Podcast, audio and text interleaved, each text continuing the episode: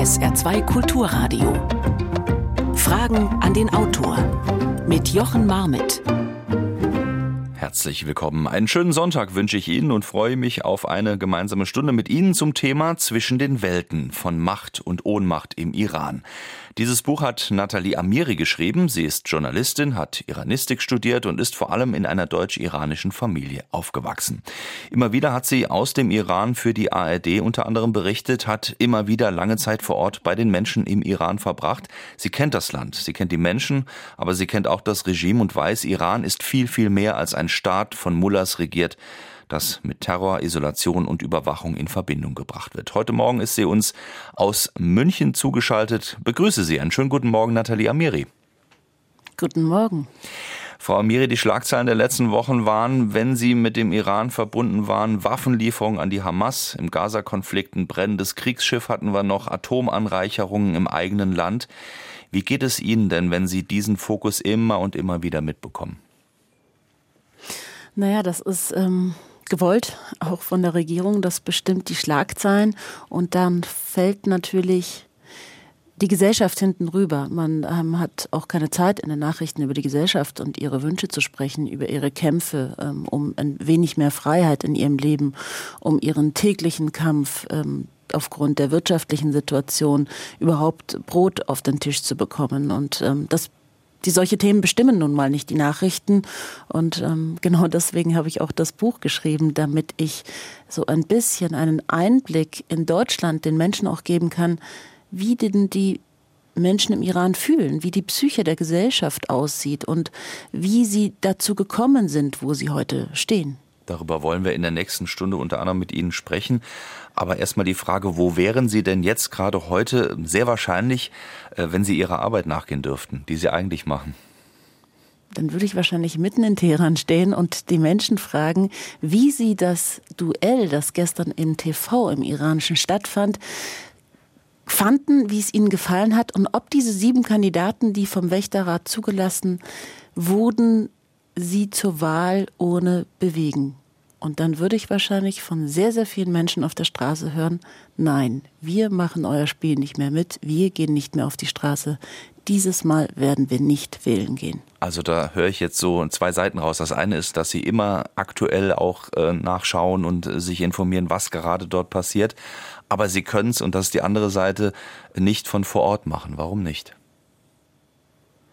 Ich darf nicht mehr in den Iran einreisen. Es gab eine Reisewarnung vom Auswärtigen Amt ähm, vor über einem Jahr. Ähm, das hat ähm, zu tun mit der Zuspitzung äh, der außenpolitischen Schwierigkeiten des Iran mit dem Westen. Es hängt mit dem Atomabkommen zusammen, das kurz vorm Kippen war. Ähm, Präsident Trump ist ja 2018 einseitig aus dem Atomabkommen ausgestiegen. Daraufhin gab es ähm, die schlimmsten und massivsten Sanktionen aller Zeiten gegen ein Land. Ähm, Iran, die iranische Bevölkerung vor allem, hat ähm, wirklich enorm darunter gelitten bis heute. Mhm. Und ähm, der Iran hat sukzessive ähm, daraufhin ähm, die Vereinbarungen aus dem Atomabkommen nicht mehr abgehalten, so dass ähm, das Land inzwischen bis auf 60 Prozent ähm, Uran anreichert. Das ist nicht erlaubt laut, laut Atomabkommen. Ähm, genauso ähm, also laut Atomabkommen sind es nur noch vier Prozent, äh, sind es nur vier Prozent, die sie anreichern dürfen. Und genauso dürfen sie auch das Uran nicht lagern. Ähm, auch das, ähm, daran halten sie sich nicht mehr. So im Zuge dieser ähm, Zuspitzung ähm, und dieser Fast-Eskalation ähm, gab es eben diese Warnung vom Auswärtigen Amt, dass äh, sie vermuten, dass ich als politische Geisel und demnach auch als Faustpfand ähm, bei Verhandlungen eingesetzt werden könnte und dass sie meinem Sender raten, äh, dringend erraten, mich nicht mehr einreisen zu lassen. Es sitzen inzwischen einige Doppelstaatler in iranischen Gefängnissen, unter anderem auch eine deutsche Iranerin mhm. seit Oktober. Ähm, ja, also, das also da gibt es ähm, sozusagen, gibt's sozusagen eine ganz massive Bewegung auch, die äh, nach wie vor genau drauf schaut, wer im Land aktiv ist, wer dort arbeitet, wer wie berichtet. Und ich vermute, Ihr Buch, ähm, was Sie geschrieben haben, ist auch längst äh, ins Persische übersetzt und äh, liegt denjenigen vor, die Sie vielleicht dann auch äh, festnehmen würden. Davon gehe ich aus, dass es ins Persische für das Regime übersetzt wurde. Die Menschen dürfen es leider nicht lesen. Ähm, da wird auf dem Markt mein Buch nicht erscheinen. Das wird.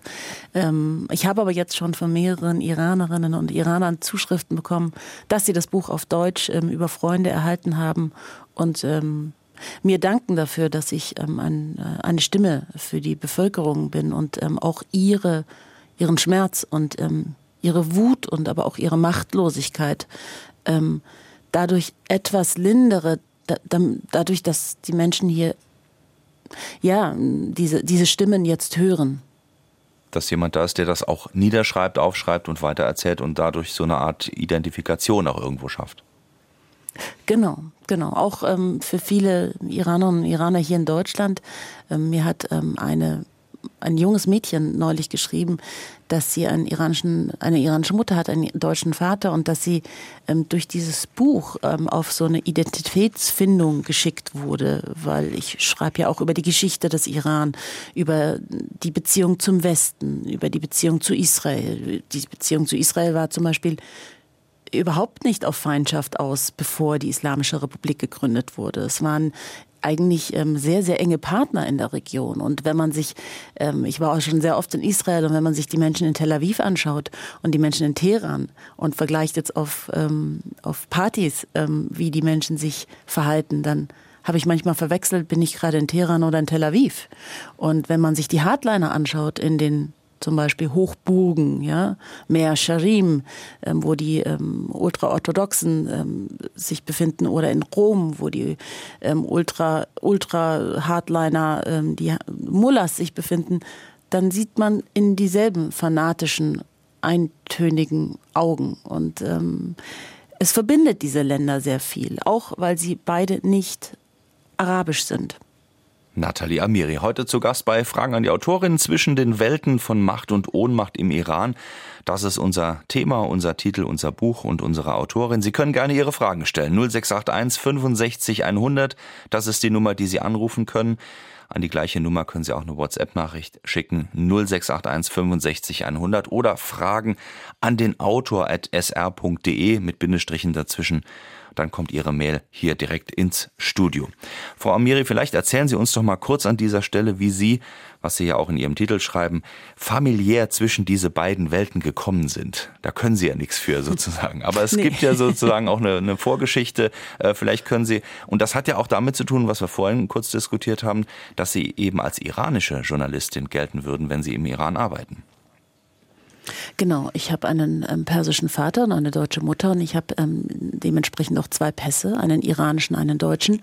Ähm, die Iraner erlauben nicht, dass man die Staatsangehörigkeit ablegt. Ähm, insofern musste ich immer mit dem iranischen Pass auch einreisen und gelte auch für die Iraner als Iranerin. Ähm, das heißt, käme ich ins Gefängnis, würde man mich ähm, festhalten. Ich war ja auch schon Ausreise gesperrt, man hat mir auch schon den Pass abgenommen ähm, und mir gedroht, dann wäre es ähm, der deutschen Botschaft in Teheran verwehrt, mich zum Beispiel konsularisch zu unterstützen. Ähm, so, das ist jetzt der negative Aspekt. Aber der positive mhm. ist, dass ich in eine deutsch-iranische äh, Familie ähm, hineingeboren wurde und ähm, diese zwei Kulturen ähm, vom Beginn an wirklich ähm, jeweils die Hälfte meiner Person ausgemacht haben. Also ich sage immer, mein Herz ist, glaube ich, sehr persisch und mein Kopf und mein Verstand ist sehr deutsch. Und ähm, diese Kombination ähm, hat mich persönlich immer beglückt. Es gibt ja ähm, sehr viele Menschen mit ähm, diesem dummen Begriff Migrationshintergrund, den ich nicht besonders gerne habe, weil er einen so abstempelt, so negativ ähm, behaftet auch ist. Ähm, ich habe es als Bereicherung empfunden, dass ich einen persischen Vater hatte, der mir eine Kultur, die ähm, unserer deutschen Kultur sehr fremd ist, ähm, mit in die Wiege gelegt hat. Und ich habe von Anfang an, seit meiner Kindheit, also wirklich, ich war ein ganz kleines Mädchen und habe in der Stadt, immer wenn ich ähm, Perser gehört habe, bin ich ihnen hinterhergelaufen, um diese Sprache ein bisschen zu hören, weil sie so so harmonisch und so süß und so schön klingt. Und ich konnte kein Persisch. Mein Vater hat mit mir nie Persisch gesprochen, Farsi nicht gesprochen. Und ich habe es dann an der Universität gelernt und dann durch meine jahrelange Aufenthalte im Iran. Mhm. Aber mich hat es schon immer berührt, die ganze Kultur, sei es die Gastfreundschaft, das Essen, die Sprache, es hat mich, ähm, ja, es ähm, macht einem das Herz auf. Und ähm, so geht es nicht nur mir, sondern jeder Tourist, der im Iran war, den ich dort begegnet bin, oder auch Freunde, die ich mitgebracht habe, deutsche Freunde, die haben mich wirklich ganz begeistert angeschaut, haben gesagt, Nathalie, was ist los mit den Menschen hier? Wie unglaublich freundlich sind sie. Sie nehmen uns auf mit offenen Armen, obwohl sie uns überhaupt nicht kennen. Sie laden uns zum Abendessen ein und der Tisch biegt sich vor Essen und ähm, wir können das alles gar nicht glauben. Sie schreiben über diese schönen Seiten, diese schönen Erfahrungen auch im Laufe der Jahre, wo Sie sozusagen immer stärker auch vor Ort ähm, waren. Sie haben ein Praktikum erstmal gemacht, dann sind Sie später dort beruflich auch hingegangen und dann war ja irgendwann klar, dass Sie auch von dort berichten werden als Journalistin. Gab es denn irgendwo so einen Moment, wo Sie gemerkt haben, ähm, ich will dorthin? Ähm, weil es mich irgendwie zieht oder äh, weil es mich irgendwie, weil es ein Teil von mir ist? Gab es so einen Moment oder war das einfach folgerichtig äh, deutsch-iranische Familie? Dann arbeitet man irgendwann auch in Teheran. Oh nein, es kommt gar nicht so oft vor. Also gerade deutsch-iranische Familien, ähm, deren Kinder ähm, sprechen ganz oft kein Persisch, weil sehr oft ähm, Perser sich hier sehr schnell integrieren und gar nicht so sehr in einer ähm, iranischen Blase leben möchten. Also es ist mir zumindest ähm, sehr häufig begegnet. Ähm, Doppelstaatler und, und Deutsch-Iraner, die gar nicht so sehr diese persische Seite ausleben. und es war eher wie so ein, so ein so ein nicht sichtbares Band, das mich in den Iran gezogen hat. Ähm, und immer wieder. Ähm, trotz der Gefahren und trotzdem, dass es dort wirklich auch manchmal sehr anstrengend ist. Teheran ist eine sehr anstrengende Stadt. Ähm, der Ozonwert ist sehr hoch, Smogwerte, man kann echt kaum atmen, man steht ständig im Stau und immer wieder hat es mich trotzdem in dieses Land gezogen. Und über dieses Land und ihre Erfahrungen wollen wir sprechen mit Nathalie Amiri zwischen den Welten. Hier bei SA2 Kulturradio eine erste Frage. Hat der für mich legendäre Schah vor vielen, vielen Jahren, hat ja versucht, Persien in die sogenannte westliche oder moderne Welt einzuführen, äh, hat er, ist, da ist er ja wohl gescheitert. Oder warum, warum ist das so gescheitert? Nahm er die Bevölkerung nicht richtig mit? Ja. Also, ähm, genau das äh, hat die Bevölkerung zu wenig mitgenommen. Ähm, der Schah hat Reformen ähm, angestrebt und auch umgesetzt, schon sehr früh, aber hat etwas die ähm, Bevölkerung dabei ignoriert, die ja noch damals sehr viel islamischer war als heute. Ähm, es gab auch ähm, eine, eine sehr sehr westlich eingestellte Oberschicht, die, ähm, das kann man ganz gut sehen an einer bestimmten, ähm, an einem, einem bestimmten ähm, Ereignis. Und zwar war das die Eröffnung des ähm, Zeitgenössischen Museums in Teheran 1977. Und da wurden ähm, Kunstgrößen aus der ganzen Welt eingeladen. Faradibas Geburtstag war, der, der Geburtstag der Kaiserin. Sie hatte dieses ähm, Museum bauen lassen und hat Kunst aus der ganzen Welt gekauft. Andy Warhol und Roy Lichtenstein, Monet, Manet, alle diese großen Künstler waren da, Jackson Pollock. Ähm, und es wurden ganz viele Künstler, experimentelle Künstler eingeladen, die wirklich verrückt aussahen, verrückt getanzt haben, auf verrückte Musik in den Augen der traditionellen Iraner. Und es gibt Bilder aus dieser, von diesem ähm, von diesem Ereignis. Und da sieht man, wie die Menschen mit Chador, dem traditionellen ähm, Gewand, den die Frauen tragen, die religiösen Frauen, auf diese Menschen schauen. Und dieser Gap, dieser dieser, dieser Abstand zwischen der traditionellen Gesellschaft und dieser ähm, sehr modern eingestellten ähm, ähm, ähm, ja, eine Art Elite, von Elite, ne? Mhm. Genau, war, war, war einfach sehr groß. Aber es gab auch damals eine sehr, sehr ähm, breite Mittelschicht, ähm, eine sehr ähm, ja, gebildete Mittelschicht, die auch ähm, sehr enge Beziehungen zum Westen hatten. Und ähm, der Westen war aber damals nicht so positiv behaftet, denn der Schah hat wirklich mit Nachdruck diese Verwestlichung, den Westen auch integriert in das Land, zu schnell. Und ähm, bis 75 würde ich sagen, hat ähm, der Schah auch die totale Rückendeckung ähm, des Westens gehabt. Er war ja auch der wichtigste Partner des Westens, der Amerikaner in der Region.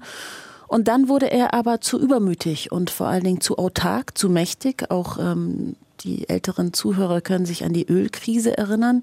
Ähm, das hat ja durchaus auch mit den Schah zu tun, weil er gesagt hat, er setzt jetzt den Ölpreis fest und er lässt sich da jetzt nicht mehr so ähm, reinreden ins Geschäft. Und dann hat ihn der Westen fallen gelassen. So und gleichzeitig hat sich ähm, eine auch intellektuelle, auch der, auch sehr kommunistische ähm, bewanderte Schicht ähm, aufgebaut und ähm, eine ähm, Riesenopposition, die nicht offiziell eigentlich agieren durfte, aber dann im Geheimen immer größer wurde und ähm, man wollte mehr Freiheit. Man wollte keine islamische Republik, man wollte mehr Freiheit, man wollte mehr Meinungsfreiheit, mehr Pressefreiheit, man wollte ähm, Opposition haben und ähm, diese parallelen Bewegungen führten dann dazu, dass der Schah ähm, gestürzt wurde. Und ähm, in dieses Vakuum, ähm, und zwar gestürzt wurde mit auch dem Willen des Westens. Und in dieses Vakuum kam dann Khomeini. Und der Westen damals, im Zeiten des ähm, Kalten Krieges, war auch bereit, Hauptsache ähm, einen, der nicht ähm, dem Kommunismus verhaftet ist, zu unterstützen. Also das, wir sind da im Jahr 1979, wir erinnern uns 79. vielleicht an die Air France-Maschine aus Paris, da genau. wurde er praktisch hofiert, Ayatollah Khomeini, der dorthin geflogen wurde, die Treppe runtergeleitet. Und da kommen wir auch zu einem dieser zentralen Punkte, das schreiben Sie ja auch in Ihrem Buch, ähm, die erwartungsfrohe und äh, hoffnungsvolle Bevölkerung, die ihn begrüßt hat, weil sie eben sich was ganz anderes versprochen hat, als das, was sich dann in den nächsten Jahrzehnten entwickelte. Ja, da waren Millionen auf der Straße, die äh, ihn wirklich frenetisch jubelnd begrüßten und ähm, von ihm ähm, die, die versprochene, auch durch ihn versprochene Freiheit ähm, erwarteten. Und ähm, man glaubte ihm zunächst. Und dieser Glauben, äh, dieser Glaube an ihn ähm, wurde aber dann ersetzt. Ähm, schon relativ schnell haben viele gemerkt, oh, das geht in eine ganz falsche Richtung. Ähm, das wird hier sehr islamisch und ähm, eigentlich hatte er vor und sagte auch zu Beginn, dass er nach Rom sich zurückziehen würde in die religiöse Hochburg und im Grunde genommen die Politik und so war auch die Linie der, ähm, der Geistlichkeit bisher ähm, den Politikern überlassen würde. Ja, also das war ähm, eigentlich die schiitische Lehre, die man bis dahin auch ähm, so umsetzte. Und dann kam eben Khomeini und sagte, nein, er bleibt jetzt. Und dann gründete er einen Monat später die Islamische Republik mit einem damals Referendum. Und das Referendum wurde auch noch zu 95 Prozent der Bevölkerung ähm, abgesegnet. Ähm, doch die Frustration und die Ernüchterung ähm, setzte dann bald ein, als vor allen Dingen die ganzen Mitstreiter ähm, sowohl hingerichtet wurden, öffentlich auf der Straße oder ins Exil ähm, fliehen mussten oder in den Gefängnissen landeten. Und übrigens, der jetzige Spitzenkandidat Ibrahim Raisi war damals für die Massenhinrichtungen 1988 an Oppositionellen mitverantwortlich. Da das könnte jetzt mit sehr hoher Wahrscheinlichkeit hm. der neue Präsident Irans werden. Da darf man dann gespannt sein, wie das weitergeht im, glaube ich, einer Woche oder wann ist Wahl im Iran? Am 18. Juni, genau. Am 18. Juni. Nathalie Amiri zu Gast heute bei Fragen an die Autorin hier auf SA2 Kulturradio zwischen den Welten. Eine weitere Frage. Ich habe folgende Frage an die Autorin. Woher nehmen die Menschen im Iran die Kraft, Jahre und Jahrzehnte lange Unterdrückung und wirtschaftliche Entbehrungen, zum Beispiel durch Sanktionen und auch durch hausgemachte Misswirtschaft zu ertragen? Das würde mich mal interessieren. Oh, sie haben kaum noch Kraft. Also während vor zehn Jahren ähm, es wirtschaftlich ja noch ähm, weitaus besser war, ist es jetzt wirklich katastrophal. Es gab neulich eine Umfrage, dass ein Viertel der Iraner ähm, im letzten Jahr gar kein Fleisch mehr sich leisten konnten. Die Inflation liegt bei über 40 Prozent. Es gab einen Währungsverfall von 300 Prozent. Ähm, den Menschen geht's richtig, richtig schlecht. Und vor allen Dingen haben sie auch keine Hoffnung mehr, dass es Reformen in dieser politischen Konstellation geben wird. Ähm, sie hatten schon Letztes Jahr bei den Parlamentswahlen ähm, war eine historisch geringe Wahlbeteiligung ähm, zu beobachten. Und auch dieses Mal werden, geht man davon aus, ähm, über 70 Prozent nicht zur Wahl gehen. Das heißt, ähm, dem Land, also sie, ähm, sie sagen auf den sozialen Medien, ihre einzige Plattform, auf denen sie sich äußern noch können, ähm, das wird unser Referendum sein, dieses Mal, zu diesem gesamten System. Und was ich beobachten kann an der Bevölkerung, wer kann, der verlässt das Land. Wer die Möglichkeit hat, über ein Stipendium an eine Universität im Ausland zu kommen, der geht. Sie sehen in diesem politischen System keine Zukunft mehr für sich, für ihre Kinder. Sie sind einfach komplett hoffnungslos und frustriert. Und die letzten Male bei den Protesten 19, äh, 2019 ähm, sagten die ähm, Menschen ähm, Talab Usul Garo Dige Tamu Memosaro. Das heißt, Reformer, Konservative, euer Spiel ist aus, mit uns könnt ihr dieses Spiel nicht mehr spielen. Denn normalerweise war es immer so, dass immer zu den Wahlen ein Scheinreformer hingestellt wurde und um das Schlimmere zu verhindern, wählte man, dann diesen, um irgendwie noch mit ein bisschen Hoffnung ins nächste Jahr zu gehen. Vielleicht gibt er uns doch diese versprochenen Reformen. Aber es, sie haben nie Reformen bekommen. Sie sind 1996, schreiben Sie in Ihrem Buch, äh, zu einem Praktikum in den Iran gereist und da schreiben Sie auch über eine Partyerfahrung, ähm, wo Sie damals, äh, sagen wir mal, privates Normalleben äh, kurz abends, nachts erleben konnten, bevor dann wieder die Sanktionen und auch die Angst ähm, ja eigentlich die Macht wieder ergriffen haben. Ist das so ein Beispiel, was im Moment auch ähm, stattfindet, dass man doch irgendwo versucht, auch vor allen Dingen die jungen Menschen, ein normales Leben, auch wenn es im Geheimen ist, äh, leben zu können, irgendwie zu versuchen, weil man weiß, ähm, draußen und offiziell ist eigentlich äh, kein Leben möglich und Sie sagen es gerade, es geht uns auch noch schlecht dazu. Ist das immer noch der, der Zustand oder der Versuch oder hat selbst das aufgehört? Also ich würde sagen, selbst das ist enorm reduziert, weil den Menschen einfach nicht mehr nach Feiern ist. Corona hat ähm, das Land wirklich auch nochmal unglaublich äh, beeinflusst. Corona war, äh, die Pandemie hat den Iran als eines der ersten Länder am stärksten ähm, äh, auch in, in Schach gehalten und, und eine unglaubliche Todeszahl ähm, gefordert. Die Zahlen, äh, die das Regime rausgibt, liegen fünfmal niedriger als die wahren Zahlen. Das hat die WHO schon bestätigt. Die haben gesagt, also Iran sagt eigentlich, ähm, ja, also eigentlich liegen die Zahlen fünfmal so hoch. Ähm, es sind sehr, sehr viele Menschen gestorben. Den Menschen ist nicht mehr nach Feiern. Und ähm, wer feiert? Und ähm, diese Bilder kann man auch auf den sozialen Medien sehen, sind die Kinder der Revolutionsgarde.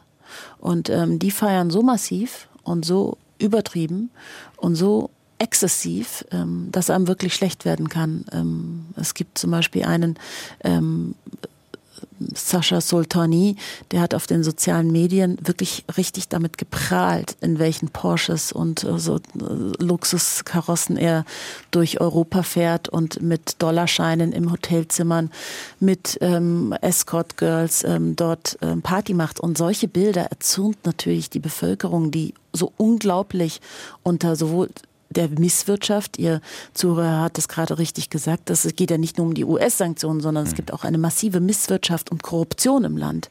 Ähm, das Geld wird in Milliardenhöhe rausgebracht in Koffern. Die ähm, Machtelite bereichert sich und gerade weil sie wissen, die Luft wird dünn und gerade weil sie wissen, sie wissen nicht mehr, wie lang das ganze System noch besteht, denn die Machtelite beginnt sich gerade zu zerfleischen und um die Machtposition zu kämpfen.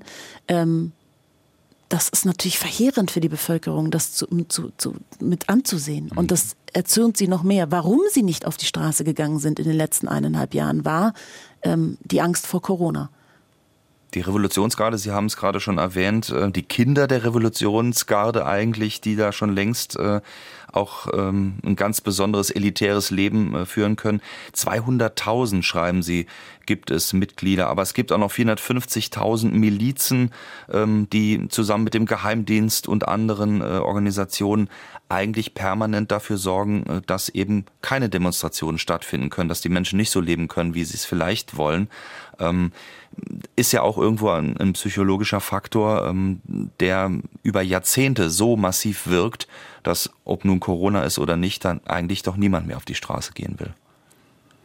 Ja, und es gibt zusätzlich noch eine Cyberarmee äh, in einem Umfang von 80.000, ähm, sagt man, das ist zumindest die offizielle Zahl, ähm, Mitarbeitern, die ähm, die Menschen kontrollieren auf den sozialen Medien. Das heißt, ähm, einer Opposition ist es überhaupt nicht ähm, möglich, äh, sich wirklich groß aufzustellen im Iran, denn es wird im Keim erstickt. Ähm, wenn man sich verabredet zu einem Protest von 10, 20 Leuten nur, dann wird das schon ähm, vom Geheimdienst vorher ähm, ähm, mit beobachtet und die Menschen werden so gewarnt. Ja, kommt ihr auf die Straße, wir holen euch. Oder man holt sie schon vorher von zu Hause ab. Es werden gerade enorm viele auch ähm, ethnische Minderheiten wie Kurden und ähm, religiöse Minderheiten, Baha'is, ähm, auch von zu Hause abgeholt und inhaftiert. Also der Iran, das iranische Regime ähm, unterdrückt die Menschen schon vorher so sehr und ähm, sorgt für Angst und Abschreckung, dass man wirklich Angst hat, ähm, auf die Straße zu gehen und sich vor allen Dingen fragt, für was? Denn wenn es keine Opposition gibt und ich nur mein Leben riskiere und das Leben wirklich zu riskieren ist ähm, gegeben im Iran, wenn du auf die Straße gehst und hm. protestierst. Das ist nicht so, dass du ein Plakat hochhältst, dann gehst du nach Hause und rollst es ein und das war's, sondern 2019 wurden Menschen von Helikoptern aus und mit von Scharfschützen erschossen. Reuters spricht da von einer Zahl von 1500. Jetzt hat einer der Präsidentschaftskandidaten gesagt, wenn ihr mich wählt, dann sagt ich, dann gebe ich euch die Zahl bekannt, ähm, wie viel wirklich erschossen wurden. Na toll, wenn ich dafür ähm, ähm, jemanden wählen soll, um die Wahrheit rauszukriegen. So schreiben dann auch die Menschen auf den sozialen Medien. Also es, die Frage ist, was passiert, wenn man auf die Straße geht und protestiert, nur seinen Protest kundzutun und seinen Unmut loszuwerden, dafür ist der Preis, den man dafür zahlen könnte, zu hoch. Nathalie Amiri zu Gast bei SA2 Kulturradio. Eine weitere Frage. Die Bevölkerung im Iran hat sich verdoppelt auf 40 Millionen. Wie kommt die Landwirtschaft damit zurecht? 40 Millionen dürften nicht reichen, sondern gerade doppelt äh, so viel. Verdoppelt ne? auf 80, 80 genau, Millionen, also ja. über 83 Millionen. Ähm, die Landwirtschaft ist ähm, im Moment betroffen von der größten Dürrekatastrophe seit 50 Jahren. Das hat ähm, sogar der Landwirtschaftsminister so jetzt gesagt. Und es gibt wirklich einen Kampf im Iran inzwischen um Wasser. Die Landwirte ähm, äh, ich habe vor fünf Jahren schon einen Beitrag für den Weltspiegel in der ARD gemacht und da war ich bei Landwirten in Zentraliran und die haben sich mit der Schaufel gegenseitig geschlagen, weil sie ähm, das Wasser sich nicht teilen wollten aus dem Fluss, das bisschen Wasser, das sie dringend brauchen. Und ähm, aufgrund des Klimawandels ist der Iran massiv betroffen von einer Dürrekatastrophe, auch wieder einhergehend zusätzlich mit einer Misswirtschaft. Aber die, der Klimawandel setzt dem Iran sehr, sehr zu und das ist eins der Hauptprobleme der Zukunft, definitiv. Dietmar Huber hat uns eine Mail geschrieben. Vielen Dank dafür. Er sagt, er bestätigt die unglaubliche Gastfreundlichkeit, Herzlichkeit der Iraner. Sein Eindruck durch Besuche vor Ort und Kontakte ist, dass die iranische Gesellschaft durchaus zwischen Land und Stadt gespalten ist. Die städtische Kultur oder Gesellschaft ist sehr offen für westliche Kultur oder auch Unkultur. Und er fragt, wird die inneriranische Spaltung zwischen den Mullah-Unterstützern und Gegnern zu kitten äh, möglich sein? Äh, wird sich da sozusagen zwischen Stadt und Land auch irgendwo ein Weg des Zusammenfindens äh, abzeichnen oder sehen Sie das eher pessimistisch? Also die Gefahr eines Bürgerkriegs im Iran ist ähm, hoch. Wenn es einen Regime-Change geben sollte und es zu Unruhen kommt, und wirklich auch die Menschen Waffen in die Hand nehmen, dann ähm, kann es durchaus sein, dass die ähm, Islamische Republik treuen ähm, auf ethnische Minderheiten, ähm, Kurden, Türken im Norden, die Aseris ähm, stoßen werden und es zu wirklich einem brutalen Bürgerkrieg kommen kann. Davor schreckt die Bevölkerung auch zurück, weil sie wissen, dass das gesamte, dass das gesamte Land instabil ist. 49 Prozent ähm, der Iraner sind ähm, ethnische Minderheiten. Es ist ein Vielvölkerstaat. Und ähm, ich würde gar nicht so sehr Land-Stadt-Gefälle ähm, Einteilungen machen, sondern eher ähm, die Menschen, die sich dem Regime verschrieben haben, die auch angestellt werden, also wie die Revolutionsgarde, die Basij-Milizen, die was bekommen von diesem System und die nicht überleben könnten, wenn dieses System stürzt, die werden bis zum bitteren Ende dafür kämpfen, um ihr eigenes Überleben. Und das wird ein ähm, ein, ein sehr unschöner Kampf werden, sollte der wirklich offen dann ausgetragen werden. Also Sie schreiben ja auch unter anderem von 70 Prozent staatlichen Arbeitsplätzen darunter, das ist ja, muss man erstmal entschlüsseln, fallen auch ähm, die Arbeitsstellen für die Milizen und für die Revolutionsgarde, die also im Sinne genau. des äh, Regimes oder der, der Führung eben auch, und das schreiben Sie ja ganz eindrucksvoll, bei Demonstrationen oder Vordemonstrationen einfach mit eigentlich Terror durch die Straßen laufen, fahren, rennen und äh, Leute jagen. Also das ist ein staatlicher Arbeitsplatz, diese Art von Beschäftigung in Anführungszeichen. Ja, und einer, der ähm, von Anfang an aufgebaut wurde ähm, für den Erhalt der Islamischen Republik. Wolfgang Nikolai hat noch eine Frage. Ähm, Frau Amiri, Sie erwähnten vorhin das Nicht-Arabisch-Sein. Könnten Sie zum Mentalitätsunterschied zwischen ja, Iranisch, Persisch und Nicht-Arabisch etwas sagen? Hm. Da bin ich nicht die ähm, Expertin dafür, aber es sind einfach keine Araber, Iraner. Also ich, also das, da legen Iraner auch sehr großen Wert darauf. Es ist ähm, allein, also die Sprache. Sehr viele fragen mich dann, ähm, du sprichst ja dann auch Arabisch, ne? Also im Iran. Und dann sage ich, nein, nein, man spricht Farsi und Farsi ist eine indogermanische Sprache und ähm, Arabisch ist eine semitische Sprache. Also diese Sprachen haben überhaupt nichts miteinander zu tun. Nur die Schrift ist seit der ähm, Islamisierung ähm, im Iran eben übernommen worden. Aber mein Professor, ähm, Professor Fragner in Bamberg, hatte mir schon immer gesagt, dass eigentlich die Schrift überhaupt nicht zu der Sprache passt. Und ähm, Araber passen auch nicht zu Iranern. Sie sind einfach kulturell komplett unterschiedlich und ähm, das, das betonen auch die Iraner immer wieder und ähm, möchten da keine Vermischung sehen. Also die Islamisierung, die Sie gerade äh, erwähnt haben, das ist jetzt nicht 1979, äh, sondern schon weitaus vorher, nämlich äh, als das arabische, Jahren, ja. äh, arabische Reich sozusagen auch das Persische dann überrollt hat. Also sind wir ganz tief in der Geschichte drin. Kommen wir mhm. doch nochmal zu einer aktuellen Frage. Inge Käufer ähm, fragt, freundliche Menschen können sowohl für Freiheit, Frieden und Demokratie sein, aber auch für Steinigungen, die Vernichtung Israels und für Zwangsehen. Ähm, da tut sich ja so ein bisschen auch das auf, was wir schon angedeutet haben oder was Sie schon angedeutet haben, dass das eine vielleicht eher so die Menschen und, und, und das Herz der Menschen äh, beschreibt und das andere eben das, was vom Regime ähm, und von Fanatikern ja. vorgegeben wird. Also da würde ich eine ganz klare Trennlinie ziehen. Also, und ich würde, also das kann man nicht verbinden. Man kann nicht sagen, freundliche Menschen sind für die Vernichtung von Israel.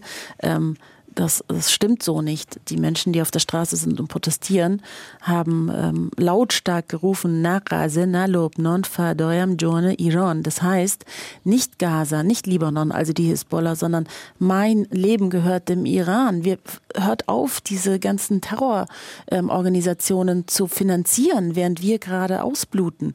Was, was, was soll das? Ja, also das ist eine massive Kritik ähm, ähm, gegen das Regime von der Zivilbevölkerung was sie sich da einmischen und ähm, ihre, ihre sogenannte Sicherheitspolitik ähm, da durchführen zur eigenen ähm, Überlegensstrategie. Ich weiß nicht, wel welcher Vorwurf noch war, Atom? Ja, Israel, Steinigung und Zwangsehen. Steinigung, naja, also der freundliche Mensch ist doch im Iran nicht für Steinigung. Also ähm, die Scharia wurde den Menschen aufoktroyiert und die Menschen, also gerade die Frauen im Iran, leiden massiv unter diesen mittelalterlichen gesetzlichen ähm, äh, Diskriminierungen, die sie tagtäglich erfahren müssen. Also sie sind die Opfer, ähm, die unter der Scharia leiden. Die Geistlichkeit möchte natürlich die Scharia beibehalten und ähm, das Patriarchat. Aber die Frauen im Iran kämpfen jeden Tag für ein nur bisschen mehr Freiheit und sie sind vor dem Gesetz nicht gleich. Eine Frau ähm, ist zum Beispiel ähm, bei einer Zeugenaussage nur halb so viel wert wie ein Mann. Und ähm, jetzt gab es ähm, eine ähm, eine, eine neue Klage vor Gericht, ähm, denn weil Frauen gesagt haben, ähm, sie wollen, dass jetzt Missbrauch auch in der Ehe ähm, zur Anzeige kommt. Das kommt aber nicht zur Anzeige. Und eine Frau braucht vier Zeugen oder der Täter muss viermal ein Geständnis ablegen.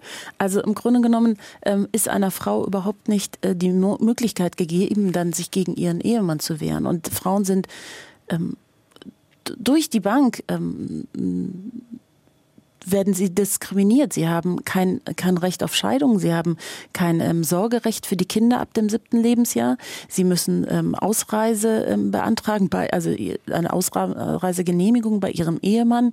Äh, sie müssen um ähm, Erlaubnis bitten, wenn sie arbeiten wollen. Frauen sind sehr, sehr, und das ist ihr, ihr geheimer Kampf, sehr, sehr ähm, gut educated. Also ihre, ihre die Ausbildung, Ausbildung mhm. ja, ist sehr hoch. Die ähm, Hochschulabsolventinnen im Iran liegen 50 Prozent, also über 50 Prozent, also mehr als Männer, ähm, verlassen die Universität mit einem Hochschulabschluss.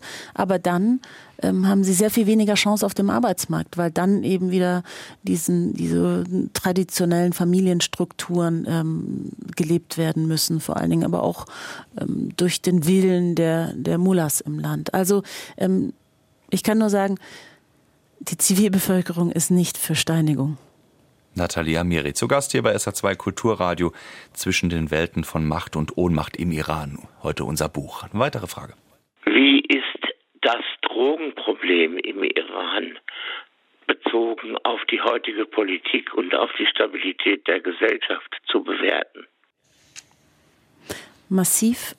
Ähm, das Drogenproblem ist ähm, enorm ähm, gestiegen. Also die äh, Drogenkonsumenten und aber auch diejenigen, die sterben an Drogen, ähm, sind exponentiell in die Höhe geschossen. Das hat ähm, zum einen damit zu tun, dass die Menschen sich äh, betäuben möchten und ähm, einfach keinen Ausweg mehr finden und dass Drogen ähm, aber auch sehr günstig und leicht zu bekommen sind.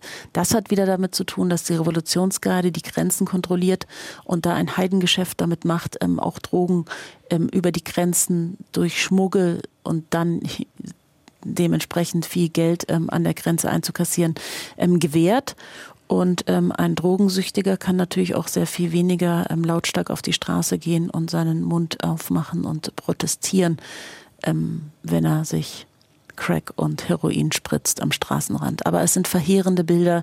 Ich habe gerade auf Twitter ähm, vor ein paar Tagen ein Video gepostet, das mir zugeschickt wurde aus dem Iran, ähm, wie ganze Straßenzüge im Süden Teherans ähm, voll sind mit ähm, Fixern und ähm, Drogensüchtigen, die ähm, sich so einen Ausweg aus der Misere geholt und gesucht haben. Der Hörer hat auch nach der Stabilität für die politische Führung durch diese Zustände gefragt. Ähm, tolerieren die naja. das? Ähm, schlagen die das nieder? Kümmert die das nicht oder ähm, bauen sie es sogar mit ein? Kann man das irgendwie einschätzen? Also dazu gibt es kein offizielles Statement, aber das, was man so hört, ist, lass sie doch ähm, ihre Drogen spritzen, dann werden sie uns nicht ähm, unangenehm. Ähm, aber es ist wirklich verheerend und auch die Straßenbilder und da ist man schon sehr darauf bedacht, dass im Grunde genommen die Straße zumindest sauber, sage ich jetzt in Anführungsstrichen, ähm, ähm, erscheint. Und man hat dann immer wieder auch ähm, Drogensüchtige von der Straße weggebracht ähm, in, in, in ähm, Drogenentzugskliniken ähm, und hat da ähm, eine Zeit lang äh, auch investiert, aber Iran geht insgesamt ja das Geld aus und es fehlt an allen Ecken und Enden und ähm, die Drogensüchtigen sind ein Problem des Regimes. Eine weitere Frage. Die Autorin sprach davon, dass eben im Iran katastrophale Zustände herrschen, und zwar auf allen Gebieten. Insbesondere, was vorrangig für die Bevölkerung ist, die Ernährung, die Versorgung mit Wasser und dergleichen mehr. Gleichzeitig die starke Zunahme. Wie hat man dann äh, gedacht, dass man dieses Problem bewältigen kann mit Hilfe von Russland zum Beispiel oder Putin, also die Unterstützung des Auslandes? Das Problem der, der Nahrungsmittelknappheit und das, der Wasserknappheit? Genau, die Nahrungsmittel, also die Versorgung eigentlich der Bevölkerung, dass man dann, ähm, was ja vielleicht auch gar nicht so äh, fern liegt, äh, sich Verbündete sucht, die einen unterstützen, die Nahrungsmittel liefern, so ganz äh, ja. grundlegende Dinge, vielleicht also, auch noch ein also paar Waffen dazu. Ja, also genau. Ähm, die, die Verbündeten hat man ja schon durch ähm, Russland und China vor allen Dingen. Es wurde ein ähm, riesen äh, Mega-Vertrag gerade abgeschlossen mit ähm, China. Ein 25-Jahres-Vertrag, den die Iraner im Land sehr, sehr kritisierten, weil sie gesagt haben, unser Land wird gerade an China verkauft. Da hat sich China durch den Vertrag ähm, sehr wichtige infrastrukturelle ähm, Positionen und Orte gesichert, wie Häfen und, und, und, und Flughäfen und ähm, ähm, ja, Punkte im Iran, die sehr geostrategisch wichtig sind. Und ähm, dafür bekommt Iran ähm, dann Ware aus China. Aber wir wissen, aus China kommt eben auch sehr oft C-Klasse Ware und ähm, damit wird Iran dann überschüttet. Ähm, für das Wasserproblem wäre äh, Israel der Helfer, denn Israel hat ähm, aus einer ähm, sehr trockenen Wüste ein fruchtbares Land ähm, geschafft durch Wasseranlagen ähm, zu entstehen zu lassen. Und ähm, ähm, Präsident Netanyahu, Premier Netanyahu hat auch ähm, schon den Iranern ähm, über soziale Medien diese Hilfe ähm, angeboten, aber natürlich wurde das abgeschmettert. Also man könnte schon ähm, für sehr viel bessere Zustände sorgen, aber das ist nicht im Interesse des Regimes, denn die denken sehr kurzfristig und vor allen Dingen immer an ihren eigenen Vorteil. Und da spielt einfach die Misswirtschaft und die Korruption wieder eine sehr, sehr große Rolle. Selbst wenn es äh, ein paar kluge, intelligente Vorschläge gibt und die Zivilbevölkerung, ich meine, äh, ich habe ja, hab ich schon vorher gesagt, das sind sehr, sehr gut gebildete Menschen. Ähm, es gibt die Ideen, aber die Ideen werden nicht umgesetzt und dann gehen eben die Iraner mit guten Ideen und guter Ausbildung raus aus dem Land und mhm. das fehlt dann dem Land. Vier Millionen Iranerinnen und Iraner leben nicht im Iran und ich glaube, es werden in der nächsten Zeit dann noch ein paar mehr werden, die ihr Land verlassen, weil sie dort keine Zukunft für sich selber sehen. Eine Frage, die Martin Rees äh, noch geschickt hat, äh, eine ganz praktische Frage eigentlich, ist auch damit verbunden, haben Iranerinnen im Iran Zugang zu Internet oder westlichen Medien, könnten Sie denn eine Übersetzung oder ein Hörbuch dort runterladen? Er denkt sehr wahrscheinlich auch an das, was Sie geschrieben haben. Ja, also das ähm, können sie. Also es sind sehr, sehr viele Medien gesperrt und äh, geblockt, ähm, zensiert. Aber Iraner sind da inzwischen so ähm, gewieft, dass sie immer wieder ähm, Wege der Umgehung finden, also wie VPN-Channels, dass sie da im Grunde genommen über Server im Ausland dann draufkommen. Und ähm, Elon Musk hat ja jetzt auch Starlink ähm, äh, den Iranern versprochen. Ähm, das sind ähm, Satelliten, die ähm, weltweit ähm, dann unzensiertes Internet bieten. Und das wäre natürlich verheerend für das Regime, weil dann würden noch mehr Iraner sich ähm, über dieses ähm, Starlink-System dann Informationen holen auf den sozialen Medien. Aber generell ist im Iran ähm, der Zugang der Bevölkerung zu den sozialen Medien einfach sehr, sehr beliebt, weil sie über die Staatsmedien keine Informationen bekommen. Und zum Beispiel Telegram, dieser ähm, Nachrichtenchannel, Dienst, der ähm, da, da sind über 40 Millionen Iraner drauf. Also die Informationen, die sie haben, bekommen sie über die sozialen Medien. Die sozialen Medien ist, sind unglaublich wichtig im Iran. Das ist eigentlich ihre einzige Waffe auch. Ähm, denn Wissen ist eine Waffe und ähm, die Opposition oder die Unzufriedenen, Opposition kann man es ja nicht nennen, aber die Unzufriedenen können sich auch über die sozialen Medien ähm, organisieren und informieren. Aber diese organisieren, dieses Organisieren über die Medien ist eben auch, wie ich vorher schon sagte, auch wieder gefährlich, weil es eine Cyberarmee gibt im Iran, die genau diese, ähm, diese Kommunikation dann unterbinden und vor allen Dingen dann die Menschen dadurch auch identifizieren. Eine weitere Frage. Ich äh, habe die Frage nach dem äh, politischen System vor der Schahzeit, dieses äh, demokratische System von Mossadegh, wie das geendet hat und äh, welche Rolle äh, die USA dabei gespielt haben, nach Ansicht der Autorin. Also gehen wir noch mal einen mhm. Schritt weiter zurück. Noch ähm, wir sind so zurück, in den 50er Jahren. 1953 ja, genau. ähm, wurde ähm, Mossadegh, der Premier des Iran, geputscht äh, mithilfe das, ähm, der CIA und das MI6. Denn Mossadegh hatte vor, das ähm, iranische Öl zu verstaatlichen. Und die Konzessionen waren aber zum äh, Vorteil der ähm, Briten. Und die Briten baten die Amerikaner zu helfen und die Amerikaner halfen und setzten dann äh, den Schah ein. Und das ist eine enorme Wunde äh, im Herzen der Iraner, ähm, im außenpolitischen Bereich, denn da ist ein großes Vertrauen auch ähm, Misstrauen entstanden dadurch, weil man gesagt hat, der Westen hat uns unseren demokratisch gewählten Premier genommen, nur weil wir auf unser Öl bestanden haben, was ja das Recht der Iraner war. Und ähm, seitdem herrscht ein Misstrauen und das dieses Misstrauen, diese tiefe Wunde von 1953 ähm, beeinflusst bis heute die iranische Außenpolitik. Da haben wir ja dann wieder ähm, wechselnde Beziehungen zu den USA. Allerdings, was die Staatsdoktrin angeht gegenüber Israel und den USA, seit 1979 eigentlich immer die gleiche Aussage, dass die immer unter den Begriff Todfeinde fallen. Ähm, nun mhm. haben wir einen neuen US-Präsidenten äh, nach dem vorherigen, der ja doch wieder auch, äh, was die Sanktionen angeht, wir haben es vorhin schon angedeutet, massiv äh, verstärkt hat. Äh, jetzt ist Biden an der Macht. Ähm, wie schätzen Sie diese aktuelle Entwicklung ein? Sind wir auch mit dem Atomabkommen und Biden vielleicht auf einem neuen Weg oder merken Sie schon, nehmen Sie wahr, dass da wieder die alten Kategorien ausgepackt werden? Also ich glaube, die Regierung Rouhani hat sich gewünscht, dass sie vor den Präsidentschaftswahlen ähm, dieses Atomabkommen wieder eintüten. Ähm, die, die, das größte Problem ist, ähm, jetzt bei den Verhandlungen 4 plus 1, nicht 5 plus 1, weil die Amerikaner verhandeln ja nicht offiziell mit. Die befinden sich ja in einem anderen Hotel in Wien, ähm, sind ähm, über ein paar Straßen getrennt äh, von der von den Verhandlungsteilnehmern. Ähm, das größte Problem ist, wer ist der Erste und wer geht den ersten Schritt?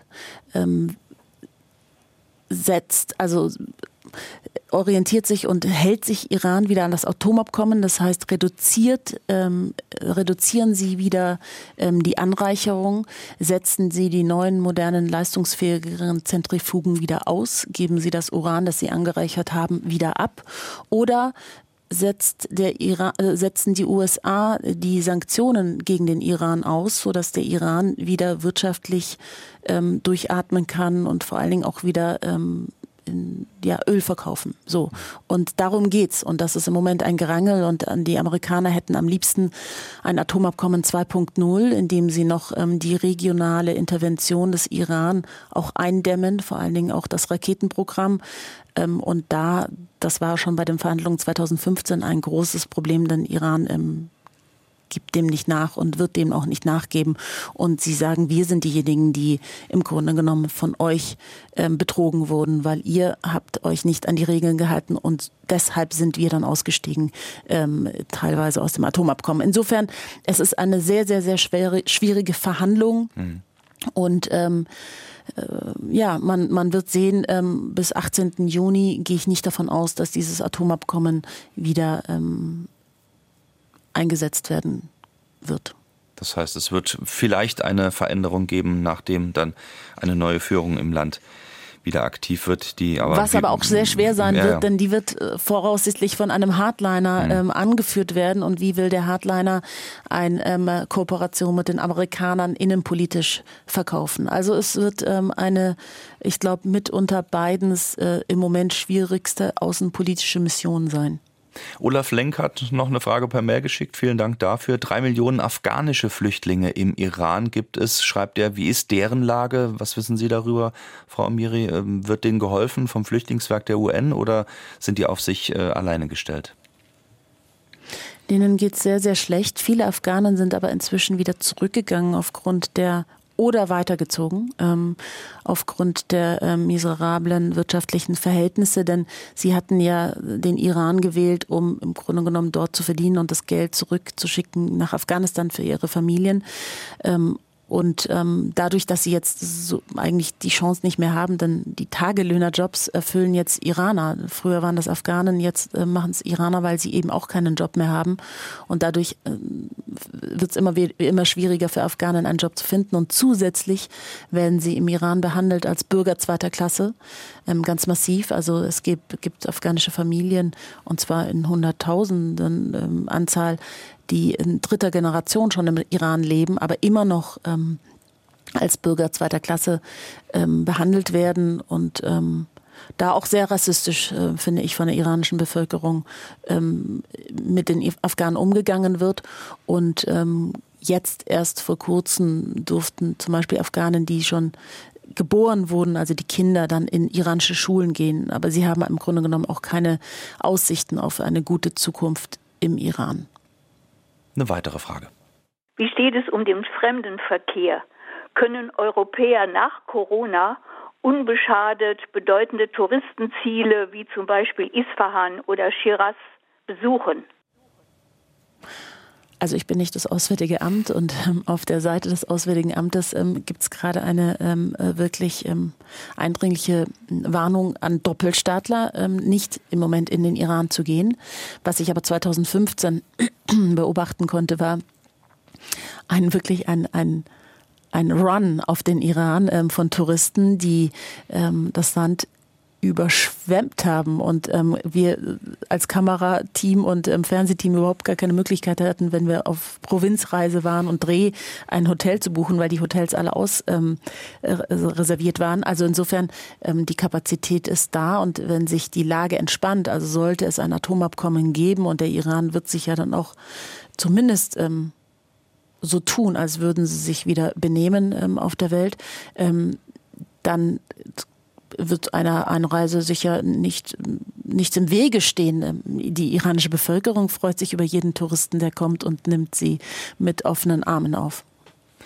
Sie sprechen äh, in Ihrem Buch nicht nur äh, von den politischen äh, ja, Spielereien, in Anführungszeichen, und was da über die Jahre natürlich auch alle prägt äh, und sich auch sehr massiv auswirkt, sondern Sie erzählen auch immer wieder in so kleinen äh, Einblicken in das, was eigentlich ja auch, ähm, sagen wir mal, iranische Traditionen oder auch familiäre Traditionen ausmacht. Ähm, wie intensiv, weil wir schon so ein bisschen am Ende unserer Sendung gleich ankommen, wie intensiv äh, leben Sie denn dieses äh, in Anführungszeichen iranisch-persische noch in Ihrem Alltag?